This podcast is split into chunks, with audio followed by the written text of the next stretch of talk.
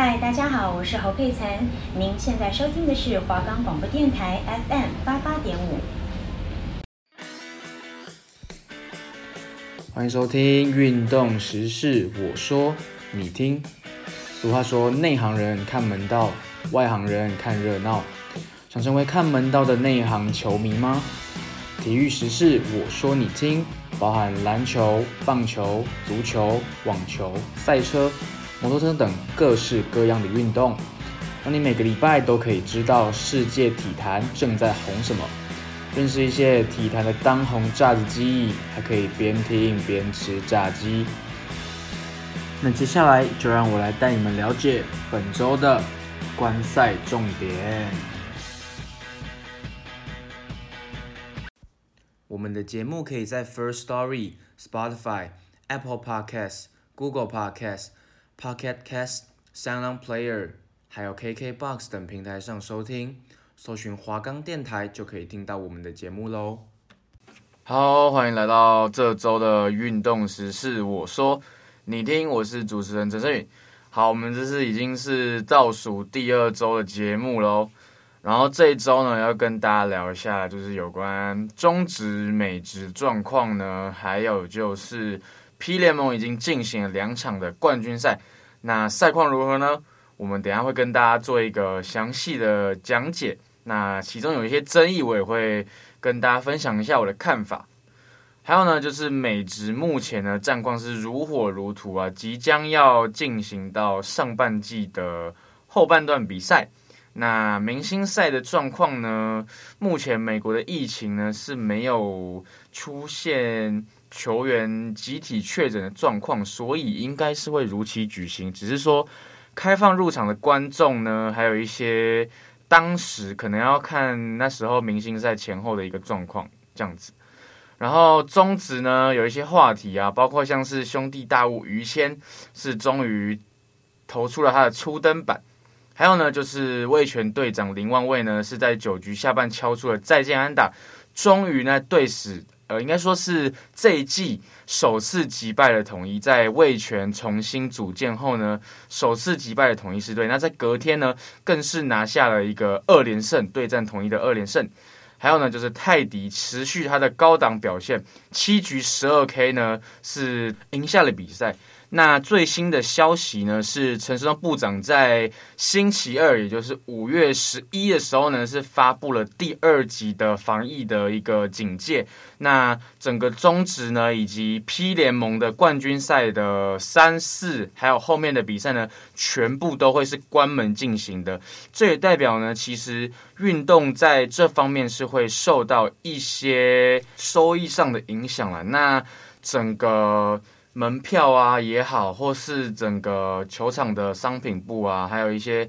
食物的贩卖部也好，是会全部做取消，所以这对球团来说也是一种损失。不过，目目前是没有说球员有染疫的情况，那也不会去对比赛做一个停止。那 P 联盟这边的部分呢，梦想家的杰伦呢是在第一场比赛呢。末世有一些伤势的状况，那他在整个比赛的下半场是都没有出赛的。虽然最后呢，梦想家是击败了富邦勇士，不过那一场比赛其实是有一些争议啊，就是杨敬敏的那一颗三分球是被联盟后来是说是误判的状况。那有传出一些误会，是说可能富邦他们主场的计时器啊，是两边的计时器是不一样的状况，所以变成说裁判看一边的计时器是还没有到点，但另外一边事实上是已经到点了，所以这个也是联盟和裁判还有整个记录台会去做一个协商沟通，以及和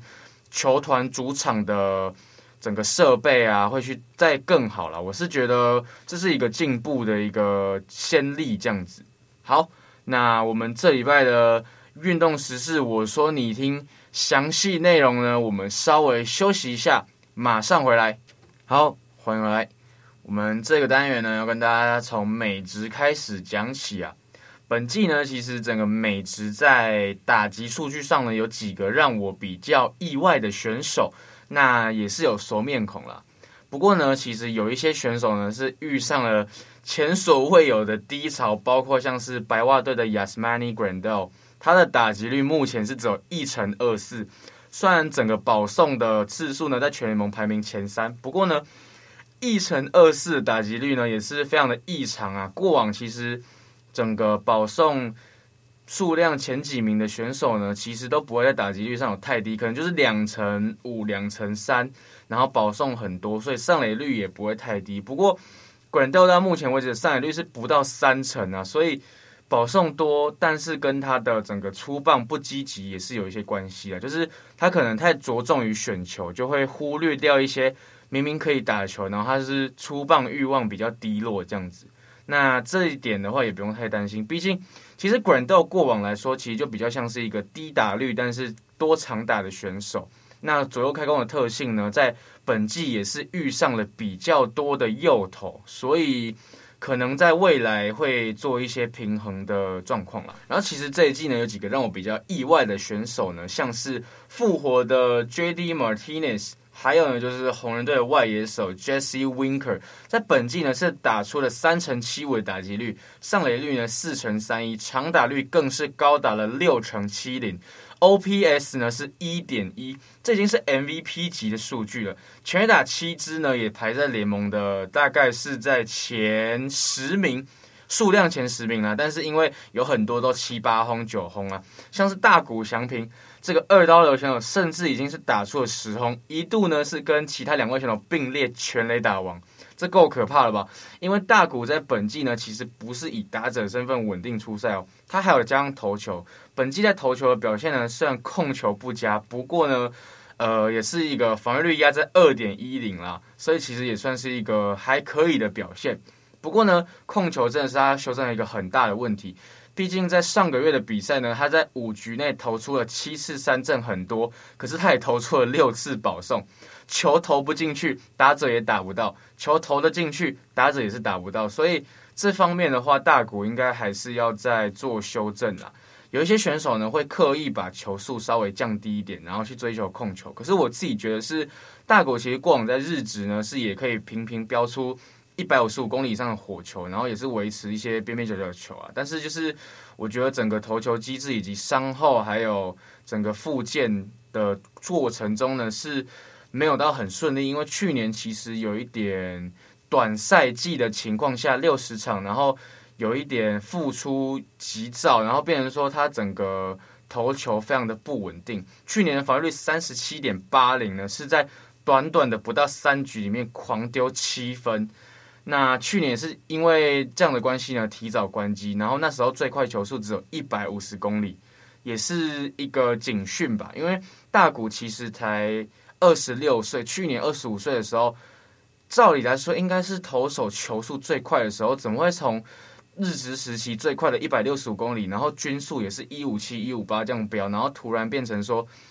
几场比赛的最速只有九十三英里，就是一百五十公里这样子。所以其实去年的整个伤势还有整个复健完的，就是模拟赛是投的有点不足啊，所以有点太急着复出的感觉。那今年呢？也是频频飙出了一百迈的火球，可是可以看出他的控球跟整个感觉在投球的状况上是没有到很顺利。虽然防御率压住了，可是就是靠他的高三振压住了。然后保送太多的情况，也造成很多垒上有人的情况，造成他投球会一直被垒上跑者干扰，然后反而是就是造成一个恶性循环。因为你投出保送之后，垒上跑者干扰，你就会投一些引诱球或是一些。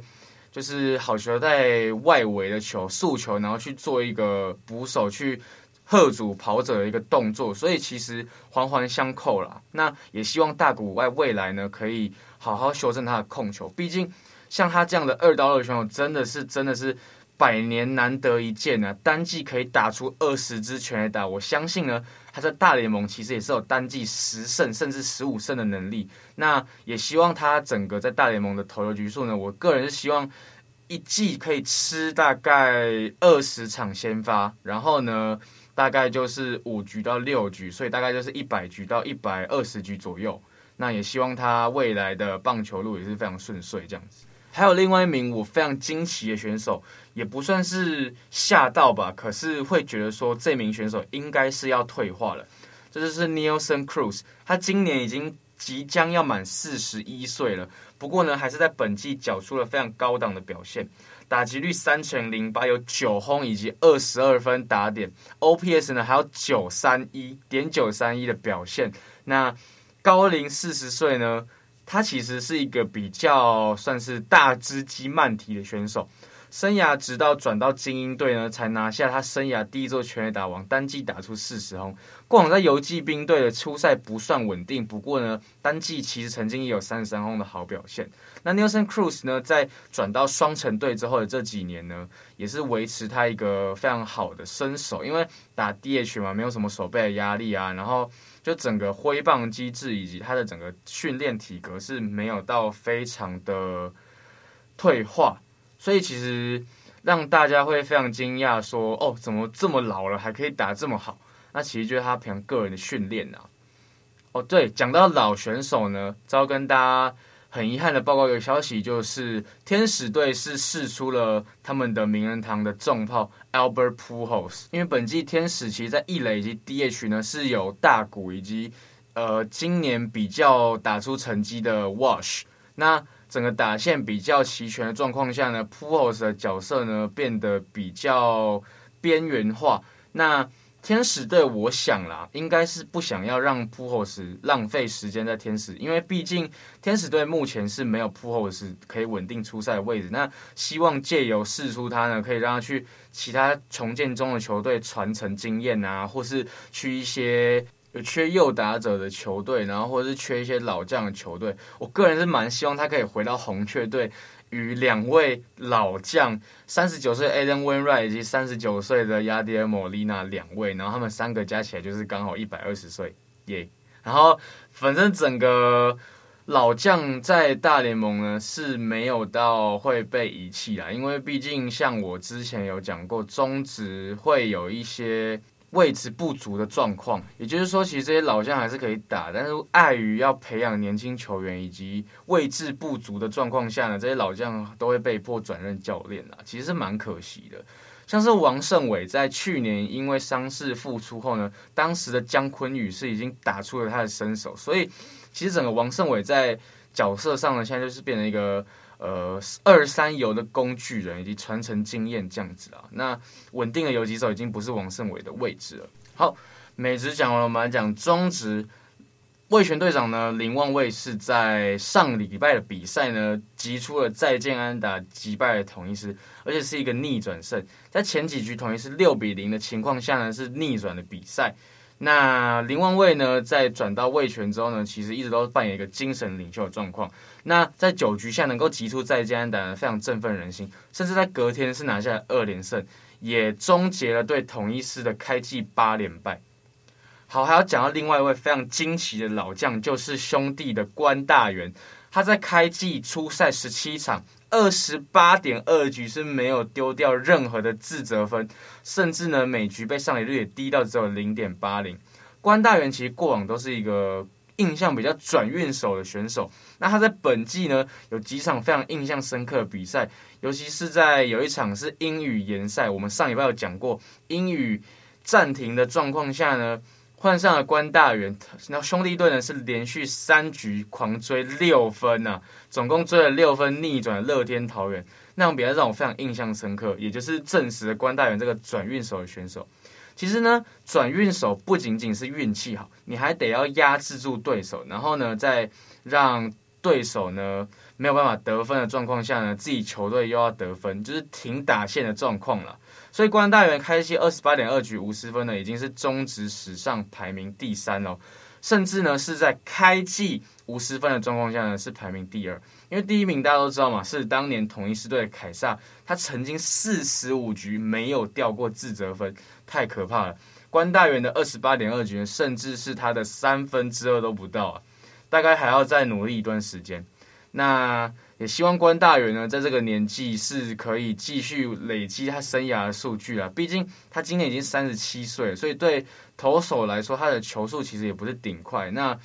靠着控球呢，其实还是可以在中职生存。那前一阵子呢，也有提到说，官大元其实有在经营一些他的副业，包括像是园艺店啊，然后花店这样子。所以很多人都说他是斜杠人生去做花店老板，其实蛮有趣的。还有呢，就是开季很火烫的德保拉呢，是终于吞下了他的首败。那目前七胜一败还是占据联盟的胜投王。那那时候是七局丢掉了五分，但是只有一分是自责分，所以其实也是手背上造成失误，而且那个失误呢是德保他自己本人丢一垒的时候呢造成失误，所以呢其实某种意义上那也算是德保拉的责任失分，毕竟是他自己丢歪的。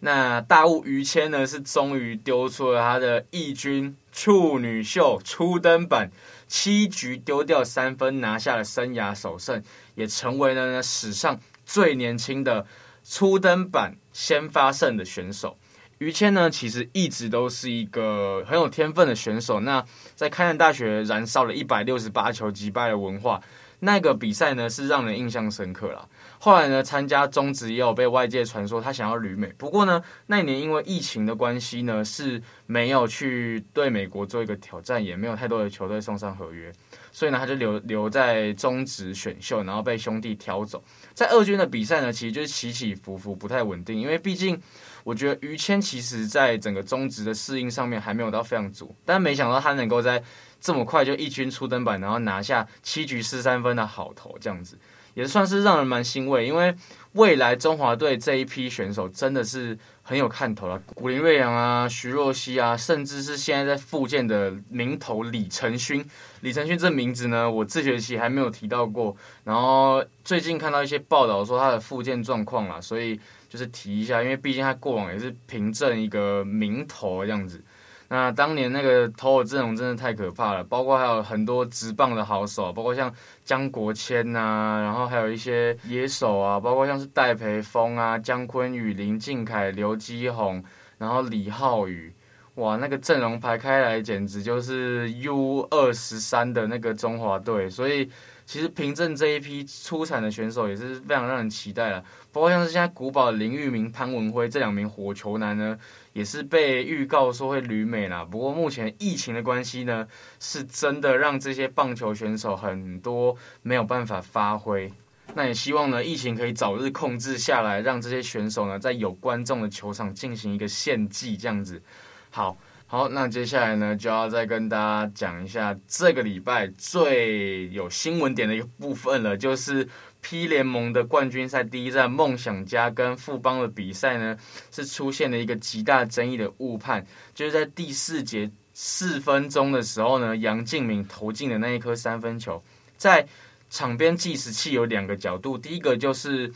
呃杨敬敏投进篮筐的篮筐底下往后面拍的角度呢，是拍到了杨敬敏出手球离手之后呢，计时器是还有一秒，不过呢。在另外一个角度，也就是整个电视转播重播的角度下呢，杨敬敏是灯亮了之后，球还整颗粘在手上，这到底要怎么判？那其实联盟呢，在整个赛后呢，也是有做一个检讨，以及发出新闻稿说证明那是一个误判。那这个误判其实非常严重，因为当时其实是。一个比赛非常非常焦灼紧咬的一个状况，那那一颗三分球呢，不仅是压哨，而且还是阻挠了整个富邦勇士的气势啊，所以那一颗球也对整个比赛胜负的影响是非常巨大了。时间也剩不多，也没有说什么哦，可能第一节、第二节后面还可以弥补这三分之类的。整个比赛焦灼，那赛后呢，联盟也坦诚那是一个疏失啊。我个人认为呢。大家也是不要去对整个联盟以及什么执行长啊，或是什么球队记录台做太多的谩骂，因为毕竟呢，要跟大家科普一下，这个呢其实是 FIFA 整个篮球上面规则的一个诠释，也就是说，裁判没有名哨的状况下呢，是没有办法去做一个电视重播辅助判决的。那我个人认为最严重的部分就在于说，这么接近的球，也就是。呃，可能是名哨前后的球真的这么接近，然后又是比赛这么紧咬，然后又是比赛第四节决胜节的最后的四分钟，你在这么接近的状况下，裁判应该是要有意识到说，哎，这个球非常接近，那我先响哨。那先响哨的状况下就不会出现说之后没有办法看嘛，因为你先响哨一定是可以看辅助判决，那你就先响哨嘛，那我就去。记录台看说，哎，这颗球到底是不是算？那算我们就就就算三分啊，那不算我们就不算啊。那这么接近的状况下，你不可能说剩三秒我就先吹哨哦，我们让我们去看这样子，这个也不是说会经常发生的一个状况。所以其实整个裁判的最大最大的缺失呢，就是没有鸣哨。这么接近的状况下，竟然没有鸣哨。那后来呢，也是有委员去做一个详细的解说，是说。其实 P 联盟的裁判是可以主动去做出这个判决，即使他自己没有鸣哨，他是有这个权利以及义务去对这么接近的球做一个重播，然后看说这个球到底算不算。所以也希望在经过这一次的教训之后呢，整个裁判以及裁判团，还有整个记录台的，还有一些就是工作人员呢，能够对这次的比赛呢是学到一个教训，然后下一次。真的是可以让整个联盟更好，也衷心希望呢，P 联盟是一个可以每年都越来越好的联盟。那还有个很重要的点就是呢，很多的球迷呢是说富邦主场的计时器是没有校正的，这一点呢的确是不可否认，因为两个角度看起来呢，一个是杨敬敏球还在手上，然后时间到，另外一个就是还有一秒嘛，球脱手之后还有一秒，那这个就是非常明显的有一秒以上的误差，那。整个裁判以及记录台，相信在整个硬体的设备方面，在主场也是希望可以做一个进步这样子。还有，其实一个最重要的点就是说呢，呃，梦想家遇上了一个难题啊，因为不只是杰伦伤退，在昨天最新的消息是，另外一位洋将塔克呢，是因为他的小孩子要出生了，那他是立刻搭上了飞机返回美国，去迎接小宝宝的出生。那也是确定无缘后面总冠军赛了，因为毕竟他就算出生之后，他陪老婆陪完之后呢，如果要回来台湾，还要经过七天的防疫，那绝对是跟季后赛无缘的啦。好，那最后呢，要跟大家讲一下 NBA 最后的几场比赛呢，已经要进行了。湖人队目前是已经掉到了第七名，是非常的惨啊，因为整个湖人队在伤势的状况下，不只是 AD，还有 LeBron。这两名双星的伤势状况下呢，是靠着一些绿叶球员呢，没有办法撑住他们的战绩啊。目前是落后给拓荒者以及独行侠。那要跟大家报告一下，东区的战绩呢是已经确定了，前六名呢，目前来说分别是七六人、篮网、公路、老鹰、热火以及尼克。那比较有。悬念的呢，就是老鹰、热火以及尼克的排名，因为这攸关到谁会去打公路啊，这个比较难预测啦。因为另外的话，可能就是四五名之争。当初呢是迈阿密热火是在第六名，那大家都预测说热火跟公鹿就是 Butler 以及阿德昆珀的对决嘛。那老鹰就是年轻的球星，那可能就是 Trae Young 啊对决 Julius Randle 这样子。不过目前呢，我自己的 NBA 的一个战绩。的 A P P 呢是显示呢，第四名是老鹰，第五名是热火，第六名是尼克。那也有其他的一些网友呢是推出了说，诶，他们战绩一模一样，然后对战成绩一模一样。那他的排名是热火在第六名。那今天老鹰赢了，所以老鹰三十九胜，目前是确定第四。那热火跟尼克的排名呢，目前呢大家的 A P P 好像都不一样。那七八九十名的附加赛呢是塞尔提克、黄蜂。六马以及巫师，那芝加哥公牛是还有最后一丝丝的希望了，不过希望不大，因为看起来是胜差是已经超过了两场，那可能就是比较没有机会。那比较有悬念的，就是黄蜂以及六马呢，在最后的三场比赛呢，会决定说谁是第九名，谁是第八名，这很重要哦，因为第八名呢是有两场比赛的机会，第九名输了就没有了。所以这也是蛮重要的。那西区的犹他爵士呢，目前占据龙头了。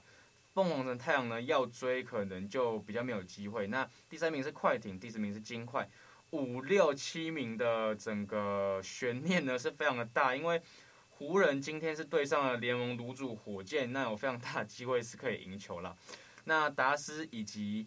波特兰呢是都是四十胜二十九败。那湖人如果今天赢球四十胜三十败呢？其实，在整个战绩上还是有机会。那湖人目前就是争取全胜。那因为拓荒者未来的赛程呢，非常的硬啊，是连打连打金块、太阳以及爵士这前四名的球队，所以呢，也有可能会掉到第七名。那独行侠在整个战绩上呢，也是可以跟拓荒者做一个比较这样子。那已经确定勇士以及灰熊呢是会打附加赛的。那排名的话，目前勇士第八名，应该就是会在第八名。那灰熊呢和勇士其实也是只有半场胜差而已啦，所以大家也不要说太笃定这样子。那整个季后赛的名次呢，十、十一、十二是还有一点点的悬念，也就是马刺的三十三胜以及鹈鹕还有国王的三十一胜。那到底谁会抢到这个第十名呢？拭目以待，这个真的是大家都难以预测啊。好，这个就是我们本周的运动时事，我说你听的详细内容。那我们稍待片刻，下一个单元呢，我简单花个两分钟跟大家介绍一下我下礼拜讲的内容。因为呢，我下次录音的时候呢，NBA 季后赛应该就已经开打了。我马上回来。好，欢迎回到运动时事。我说你听，这是我们最后一次的节目预告了。下个礼拜呢就不会有这个单元了。好，要跟大家预告的就是篮球季呢即将结束了，就是例行赛的部分了。整个季后赛呢一定会更加精彩。那 NBA 的季后赛呢，今年应该还是会在例行赛状况下用主场去做进行，应该是不会出现泡泡联盟啦。不过，如果整个球员有爆出确诊的话，可能就会去泡泡联盟做一个隔离。这个呢，也是有待 NBA 的官方去做一个防疫。那剩下的最少三场的 P 联盟的比赛呢，都会在彰化以及呢以及呢和平篮球馆做一个比赛。那也希望台北的疫情不要过于严重了，因为这样的话就会影响到主场的赛事。那这样子的话呢，可能就会让富邦勇士都在彰化进行，因为目前看起来彰化的确诊者是没有那么多。那也跟当时一样啊，领航员呢是没有办法在桃园作战，所以可能会影响到一些球场的因素。那个人认为这个也不能说不公平啊，因为毕竟疫情时间共体时间嘛。那也希望大家可以持续的篮球做出一些。回馈啦，就是鼓励球员呐、然后购买周边呐、让整个台湾的篮球更好。那也会持续为大家送上美职、中职。我们下个礼拜呢，看要不要讲一下日职，因为大王终于开轰了，轰的还是今年的太平洋联盟防御力王山本由伸。好，这个我们下礼拜呢一定会跟大家做讲解。我是主持人陈昇宇，我们下个礼拜最后一次见，拜拜。